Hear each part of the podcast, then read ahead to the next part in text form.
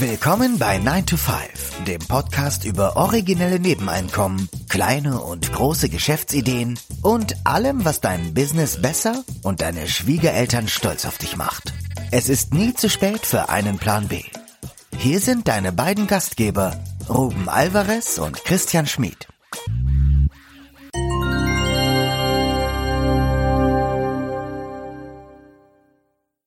Der Titel der heutigen Episode lautet Altersarmut versus Jugendarmut. Warum sind die jungen Deutschen so arm? Die heutige Episode ist wieder Teil unseres, äh, unserer Themenreihe, die wir genannt haben Finanzthemen, die Bank. Und könnte man an sich als Fortsetzung sehen für, äh, zur Episode Wir sind doch ein reiches Land ansehen. Anlass zu dieser Episode war eine Anmerkung eines Zuhörers von uns, der uns mit einer Zahl konfrontiert hat, die uns ja eigentlich vom Hocker gerissen hat. Mhm. Da ging es nämlich um, äh, um das Vermögen bei der Jugend oder? Ja, im weitesten Sinne. Der, ich glaube, der unter 34-Jährigen. Genau. Die Zahl, die wir da gehört haben, also vor allen Dingen im Kontext, Deutschland ist ja ein reiches Land. Und dann wurden wir mit dieser Zahl konfrontiert, die auch in in der Tagesschau reportiert wurde, dass wir Deutschen in der Altersgruppe bis 34 ein Vermögen aufweisen von ein Median-Nettovermögen. Also Median heißt der Wert, der arm von reich trennt, also 50 Perzentil. Und bei Deutschland im europäischen Vergleich bei 9.600 Euro liegt. Mhm. Muss dazu noch sagen, dass diese Studie von der Europäischen Zentralbank durchgeführt worden. Die Zahlen sind noch von 2017. Man muss sich einfach vorstellen, dass diese Zahl Deutschland auf den 17. Rang positioniert. In der Gruppierung, ah, jetzt habe ich 16 bis 34. Ja, ich, ich schaue gerade auf den Kommentar von Mirko unter unserem Podcast zum Thema Ist Deutschland ein reiches Land? Da hat er das ja geschrieben. Genau, und er sagt, wir liegen auf dem drittletzten Platz. Im Vergleich dazu Malta auf Platz eins mit 132.000 Euro. Mhm. Und das sind die Ta Zahlen von der Tagesschau.de. Also, die sich natürlich auf die, ähm, auf die Zahlen von der Europäischen Zentralbank berufen, ja. von der, Haus der Konferenz des Household Finance and Consumption, die wohl in festen Abständen diese Umfrage machen. Erstaunlich war für mich auch, dass ein Land wie Irland ja. äh, ein Netto, also ein Median-Nettovermögen in der Altersgruppierung 16 bis 34 von 23.000 Euro aufweist. Mhm. War Irland nicht das Armenhaus ja, richtig. Europas? Also es ist total interessant, dass die alten Bilder, die man im Kopf hat, dass die offensichtlich gar nicht mehr tragen und dass wir sozusagen auch mental jetzt mal ein Update brauchen, wenn wir uns diese Situation angucken. So kam mir das auf jeden Fall vor, weil da waren so viele Schockmomente für mich dabei ne, ich habe Irland auch noch im, im, im Kopf als, na klar, dann kam diese Google-Invasion, ähm, sage ich mal, aber davor war Irland ein Land, aus dem die Leute nach meinem Empfinden raus wollten, um irgendwo anders in England oder in Deutschland äh, sich einen Job zu suchen. Ja, auch die südeuropäischen Länder, die wir ja eher als ähm, als die Armenhäuser Europas darstellen äh, oder dargestellt bekommen, haben ja teilweise auch Vermögenswerte, die weit über dem deutschen Verhältnissen liegen. Vielleicht sollten wir mal der Vollständigkeit halber auch sagen, wie diese Vermögenswerte zusammenkommen, was da alles reingerechnet wird, damit man eine Vorstellung hat, weil sonst vergleicht man wahrscheinlich nur Äpfel mit Birnen. Ähm, bei den Vermögen äh, wird ähm, reingerechnet auch Immobilienbesitz, wie auch ähm, alle Sachwerte, Aktien, Versicherungsverträge, Bankguthaben, und dann, das hatten wir nämlich äh, nochmal explizit äh, nachgelesen, rausgerechnet werden, weil wir uns das gefragt haben, rausgerechnet werden alle Schulden, Konsumschulden, Hypotheken und so weiter. Und als einer der Gründe, warum gerade auch mal äh, südliche Länder, nehmen wir mal äh, Portugal, Spanien, Italien, zum Teil noch höhere Werte aufweisen als äh, Deutschland, man sagt, es liegt wohl auch daran, dass ähm, der Anteil der Immobilienbesitz mhm. in oder Besitzer in Deutschland geringer ist als zum Beispiel in Spanien oder in Portugal, wo die Leute ja eher kaufen als mieten. Ich glaube, ich habe immer mal eine Zahl gehört, gerade mal für Spanien, dass da der ähm, die Quote der Immobilienbesitzer bei, bei rund 75 Prozent. Ich glaube, wir sind bei 50 Prozent in Deutschland. Ne?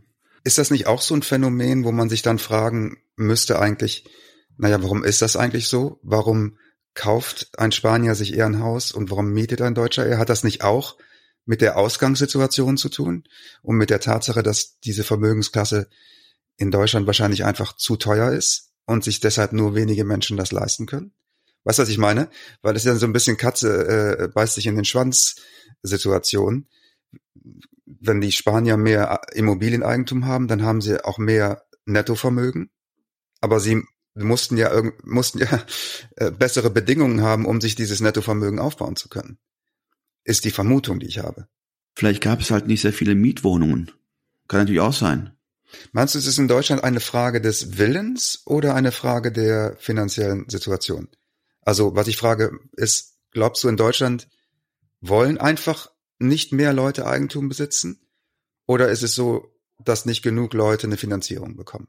Wollen weiß ich nicht, aber ich denke einfach, dass ähm, wegen fehlendem Eigenkapital, man sagt ja immer so bei Finanzierungen, sollte man 10, 15, 20 Prozent äh, Eigenkapital vorhalten oder haben, ja, weil sehr oft ja die Banken höchstens 80 Prozent äh, der Immobilie ähm, finanzieren.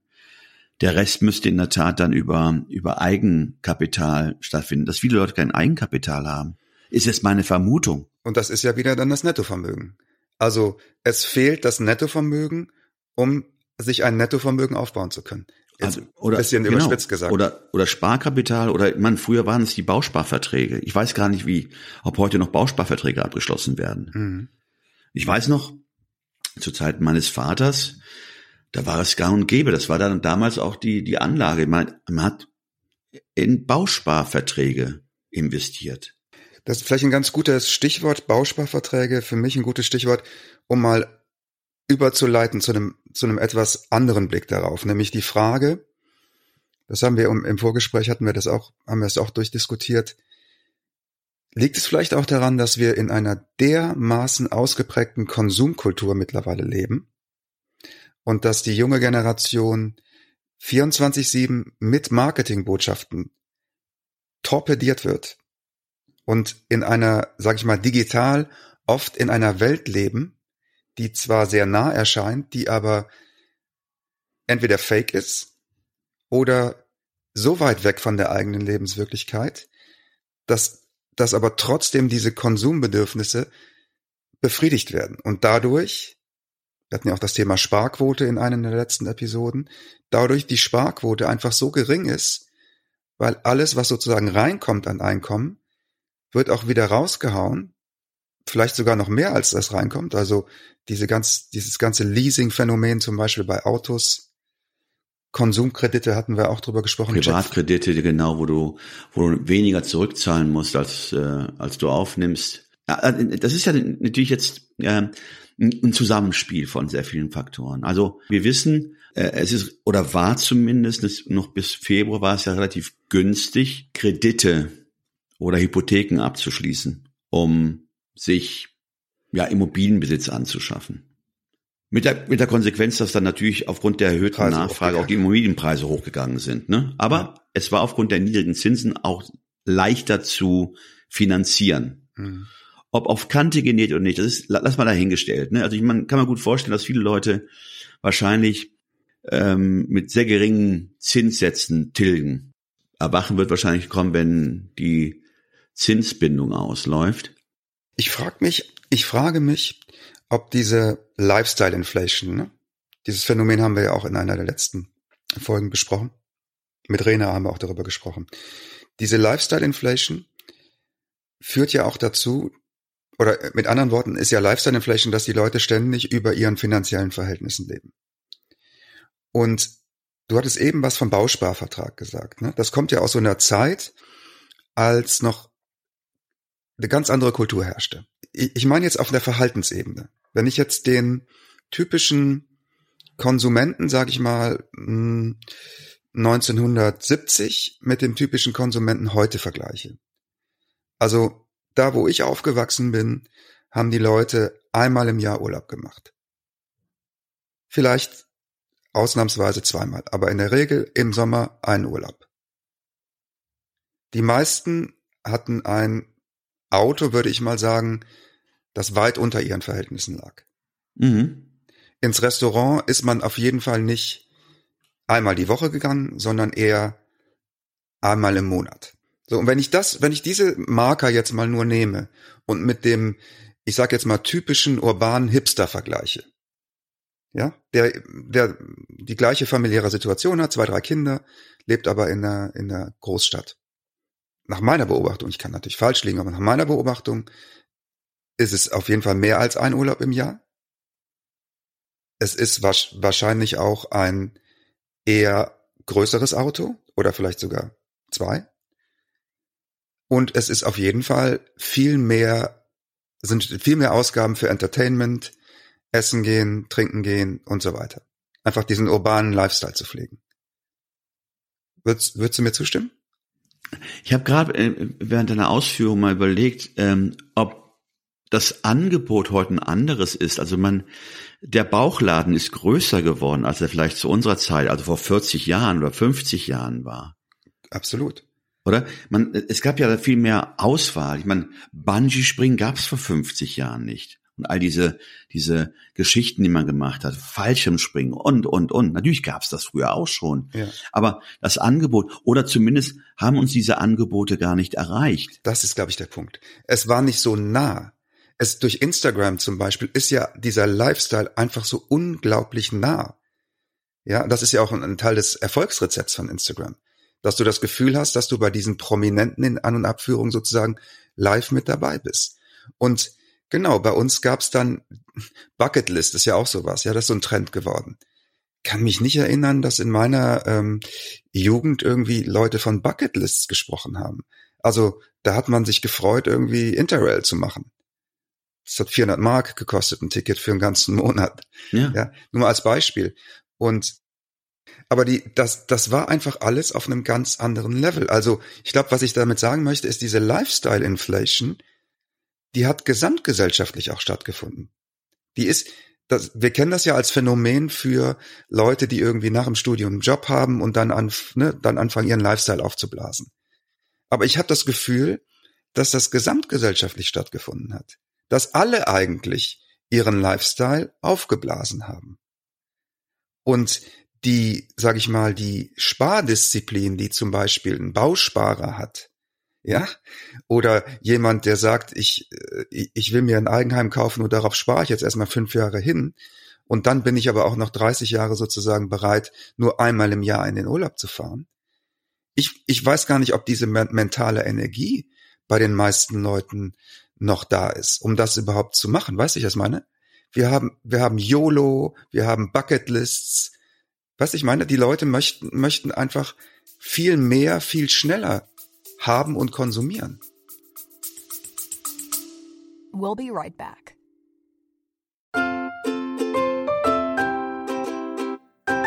Es ist Zeit für Werbung in eigener Sache. Aber keine Sorge, wir machen es kurz und schmerzlos. Wir, also Christian Schmid und Ruben Albert Barrera, die Leute hinter dem 9 to 5 Podcast, wir haben ein Buch namens Feierabendboss geschrieben. In diesem Buch zeigen wir, dass es möglich ist, deine eigenen Wege zur finanziellen Unabhängigkeit zu gehen, ohne komplizierte Finanzbegriffe oder trockene Ratschläge. Versprochen. 33 realistische Ideen für Nebenjobs sind darin enthalten, die du starten kannst, ohne deine Ersparnisse zu plündern. Es geht darum, dir mehr Optionen zu bieten, weniger abhängig von deinem 9-to-5-Job zu sein. Denk darüber nach, es deinem Chef bei der nächsten Kaffeepause zu erzählen. Hey Chef, ich werde mein eigener Chef. Feierabendboss ist ab sofort erhältlich. Überall, wo es gute Bücher gibt. Also schnapp es dir und lass uns zusammen auf die Reise gehen. Zu der Freiheit, die du verdienst.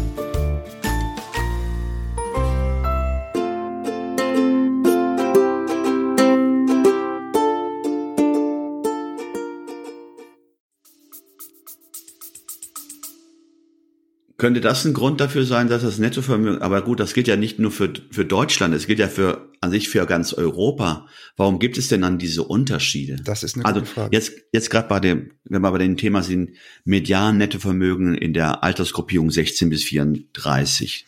War richtig, ne? Ja. Ja, ich komme ein bisschen durcheinander mit den Zahlen. Warum ist Deutschland, zumindest in dieser Altersgruppierung, fast auf den, oder ne, ist auf dem vorletzten oder drittletzten Platz? Drittletzten Platz. Warum schaffen es die Iren? Warum schaffen es Ja. die Italiener? Warum schaffen es, okay, Luxemburg, ähm, sicherlich eher nachzuvollziehen als vielleicht andere Länder, wie gerade mal Irland. Dazu haben wir was gefunden von dem Vermögensforscher Markus Grabka vom Deutschen Institut für Wirtschaftsforschung, DIW in Berlin. Und der sagt, Zitat, dass Deutschland einen der größten Niedriglohnsektoren im europäischen Vergleich hat. Entsprechend können die jungen Erwachsenen kein Vermögen ansparen. Es ist zweitens natürlich auch die stiefmütterlich in der Vergangenheit behandelte Vermögensbildungspolitik in Deutschland. Es wurden zu wenig Anreize gesetzt, Vermögen gezielt aufzubauen. Das ist ja vielleicht dann die eine Antwort auf deine Frage, warum das in anderen europäischen Ländern anders ist. Und das hat mich ja auch überrascht. Das ist jetzt hier auch, ne, expresses Verbis. Deutschland, ein den größten Niedriglohnsektoren im europäischen Vergleich hat. Ja. Und gleichzeitig die höchsten Sozialabgaben und die höchsten Strompreise oder Energiepreise. Gut, ich weiß jetzt nicht, wie die Energiepreise in anderen Ländern äh, äh, ausschauen, aber äh, hier kommt so einiges zusammen. Also ich glaube, von der steuerlichen Belastung sind wir ganz vorne weg. Also Mhm. da bekleiden wir sicherlich höheren Positionen. In den Energiepreise sind wir auch europäische Spitze, auf jeden Fall. Das habe ich neulich noch gelesen. Ja. Und dann, also wirklich, wenn das ein Grund ist, dass wir aufgrund der Tatsache, dass Deutschland den größten oder einen der größten Niedriglohnsektoren, also Deutschland, muss man sich mal vorstellen, wo, wir, äh, wo sind wir denn hier? In einer Bananenrepublik, wo Leute ein paar Mark 50 bekommen für die Arbeit? Wenn, wenn, also wenn, wenn der Erfolg Deutschlands, also das wäre zu, zu weit hergeholt, aber darauf fußt, ja, dass äh, wir so eine Bevölkerungsschicht hat, die überhaupt keine Möglichkeit haben, Vermögen aufzubauen. ja, das ist eine düstere, düstere Analyse. Ne? Ja. Also der sagt, ich möchte nochmal auf den ähm, Grabka zurückkommen, der sagt hier an einer Stelle, in Irland ist das offensichtlich einfacher. Hier verdient die junge Generation deutlich mehr als in Italien oder Deutschland. Und da gibt's ja auch ein kleines Video dazu, das haben wir uns auch angeguckt und da wird eben gesprochen über einen jungen Italiener, Giorgio, und der äh, arbeitet in einer Bäckerei in, in Dublin und ist noch relativ jung, ich glaube Mitte 20, und überlegt jetzt, sich da eine eigene Immobilie zu kaufen. In Deutschland ist schon der erste Schritt zur Zeit für die meisten Menschen undenkbar.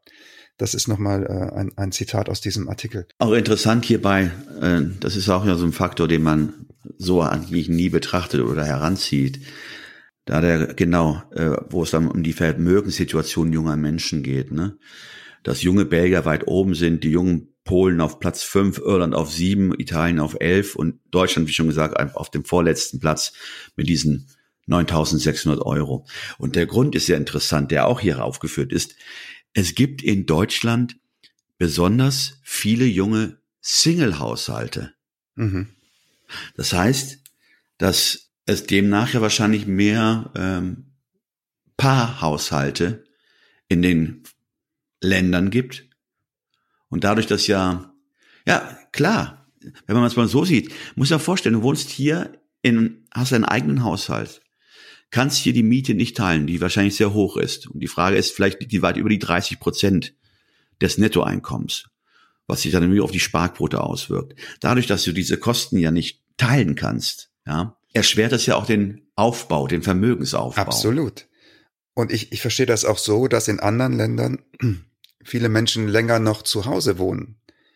Und wenn du jetzt zum Beispiel, es, ne, es gibt ja auch diese, wenn man dieses Feierkonzept denken, da gibt's ja auch so Beispiele von Leuten, die eben angefangen haben zu arbeiten, aber dann noch fünf oder zehn Jahre zu Hause gewohnt haben.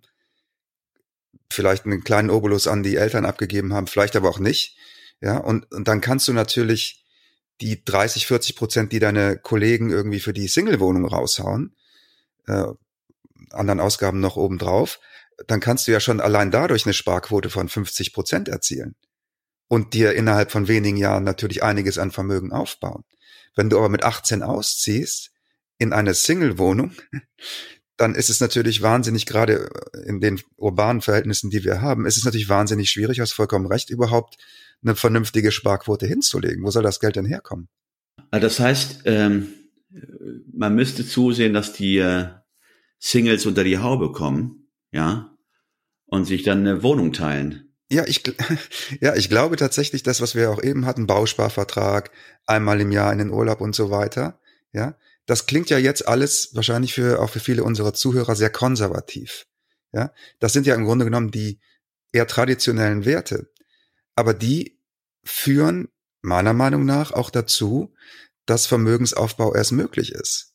Ja, also die, diese anderen äh, Lifestyle-Ideen, die wir sozusagen, die jetzt ganz viele haben, die führen eben dazu, dass man mh, mm, ja Konsument ist, nicht ne, jemand ist, der Vermögen aufbaut, sondern Konsument. Und das und zum ist Teil eben, auch kreditfinanziert, ne? Und zum Teil auch kreditfinanziert. Ja, also was müsste sich ändern? Okay. Äh, holt euch die Tinder-App und seht zu, dass er irgendwie unter die Haube kommt. Also, dass man, wenn man es mal überspitzt ausdrückt. Weil anders kannst du diese Kostenbelastung, die gerade mal von der Miete ausgeht, nicht ausmerzen. Das heißt, du kannst sie nicht reduzieren.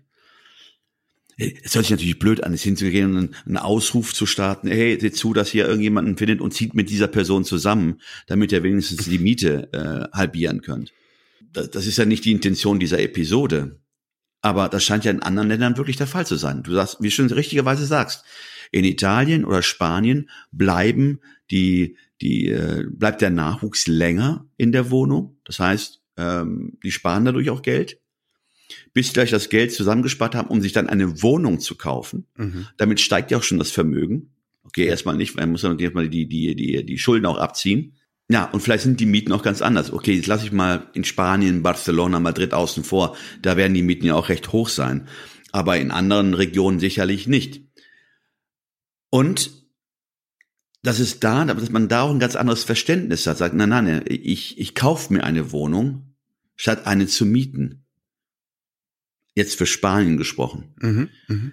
Aber äh, was sagt das denn noch aus? Also das ist ja. Also ich glaube, also wir haben ja auch bei der Recherche gemerkt, es ist erstmal gar nicht so leicht, an diese Zahlen ranzukommen. Und dann muss man sich auch ein bisschen mit den rohen Zahlen beschäftigen, um zu gucken, ja, was zum Beispiel alleine die Frage, was ist denn genau das Vermögen? Was wir zum Beispiel jetzt auch noch nicht besprochen haben, ist die Tatsache, wie ist denn das mit den Rentenansprüchen? Die werden ja offenbar nicht eingerechnet in das Vermögen. Das ist ja äh, auch nachvollziehbar. Nur auch da, wenn ich jetzt zum Beispiel an einen Freelancer denke, im Vergleich zu einem Angestellten, ist das ja eine komplett andere Situation. Wenn ein 30-jähriger Selbstständiger ein Vermögen von 100.000 hat, ist das ja auch gleichzeitig ein Teil oder seine zukünftige Altersvorsorge. Er Solange, muss, sofern er nicht privat vorsorgt oder in, in, eine, in eine private ähm, Rentenversicherung einzahlt. Genau. Ähm, ich gehe jetzt mal davon aus, dass das jemand ist, der dann lieber sein Geld in ETFs oder was auch immer äh, anlegt. So, das heißt, dann ist das ja ähm, ist das seine Rente quasi auch. Wohingegen bei einem Festangestellten, der zusätzlich noch 100.000 Vermögen aufgebaut hat, reden, das ist eine komplett andere Ausgangssituation. Ne? Also auch da müsste man jetzt nochmal, müsste, müsste jeder für sich auch nochmal vielleicht überlegen, wenn er Mitte 20, Ende 30 ist, wie ist denn da meine Grundsituation? Ne? Weil das ist ja auch etwas, da hatten wir auch in der, in der Episode über Olaf Scholz drüber gesprochen. Das ist ja auch etwas, was die Politik mh, hm, nicht so gerne beleuchtet. Ne? Also die, die, die Politik ist, ist ausgerichtet auf Angestellte und Beamte. Die Politik ist nicht ausgerichtet auf Selbstständige. Und bei vielen Thesen, sage ich jetzt mal, über das, über die Gesellschaft und die Wirtschaft werden die Selbstständigen eigentlich auch immer ausgespart. Und deswegen ist es für die, glaube ich, für die Selbstständigen und Freelancer wichtig, sich das auch bewusst zu machen, dass ein Nettovermögen von 100.000 für einen Selbstständigen im Vergleich zu einem Angestellten viel weniger ist. Auch wenn es die gleiche Zahl ist. Stimmt auch wiederum, weil ähm, zukünftige Rentenzahlungen oder Pensionszahlungen finden ja gar nicht Berücksichtigung, weil geh bei der Rente weniger, du, du sparst ja nichts an, du, du greifst ja nur, du zahlst in einen Topf und irgendwie wirst du aus dem Topf später dann auch deine Rente beziehen, sofern genug da ist. Aber im Grunde genommen, ja, das, was dann später mit 67 Jahren ausgezahlt wird, das muss ja in irgendeiner Form, gut, bei der Rente haben wir gesagt, da, da wird ja kein, kein Vermögen aufgebaut. Da ist ja nicht so, dass dann irgendwie für dich jetzt angespart wird und aus diesem Betrag sich dann praktisch die, die Rente ergibt. Aber das müsste man an sich auch reinrechnen, ja. Mhm. Aber ich immer, warum gerade hier in Deutschland? Deutschland? Sind wir ein reiches Land, ne? Sind wir ein reiches Land? Keine Ahnung. Also im, im Vergleich sehen wir nicht sehr gut aus. Mhm. Ja. Was BIP angeht, super, ja, mag's ja sein. Aber die andere Frage ist, was kommt denn da unten an? Das ist genau, das ist so dieses, diese Aussage, was bringt mir das Brutto? Das Einzige, was zählt, ist das Netto. Ne? Was bringt mir ein, ein großes äh, Bruttoinlandsprodukt, wenn bei der einzelnen Person, beim einzelnen Bürger am Ende netto nicht viel hängen bleibt? Ne? Richtig. Ja, das war, das war unser Versuch, uns diesem Thema zu nähern. Ich glaube, wir haben wahrscheinlich mehr Fragen aufgeworfen, als dass wir Antworten geliefert haben. Also ich habe für mich auch noch nicht die, die tiefste Erkenntnisse erlangt, was das Thema angeht, weil ich habe es für mich immer noch nicht begriffen. Vielleicht könnt ihr uns ja auch dazu nochmal eure Meinung schreiben, vielleicht gerade auch die äh, Personen, die in dieser Altersgruppe sind, wie ihr das erlebt und ja, was sind die Schwierigkeiten beim Vermögensaufbau? Was sind vielleicht Faktoren, die wir gar nicht bedacht haben, die wir gar nicht besprochen haben, die da auch noch mit reinspielen?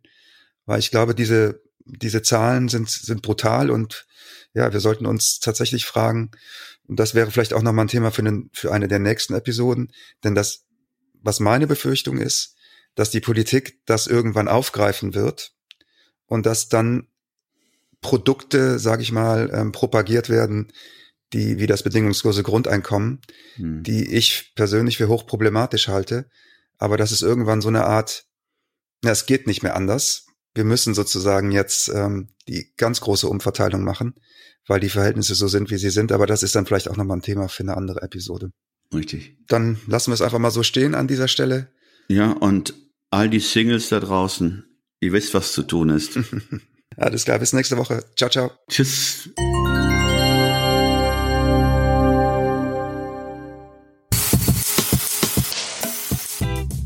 Das war 9 to 5, der Podcast von Christian und Ruben.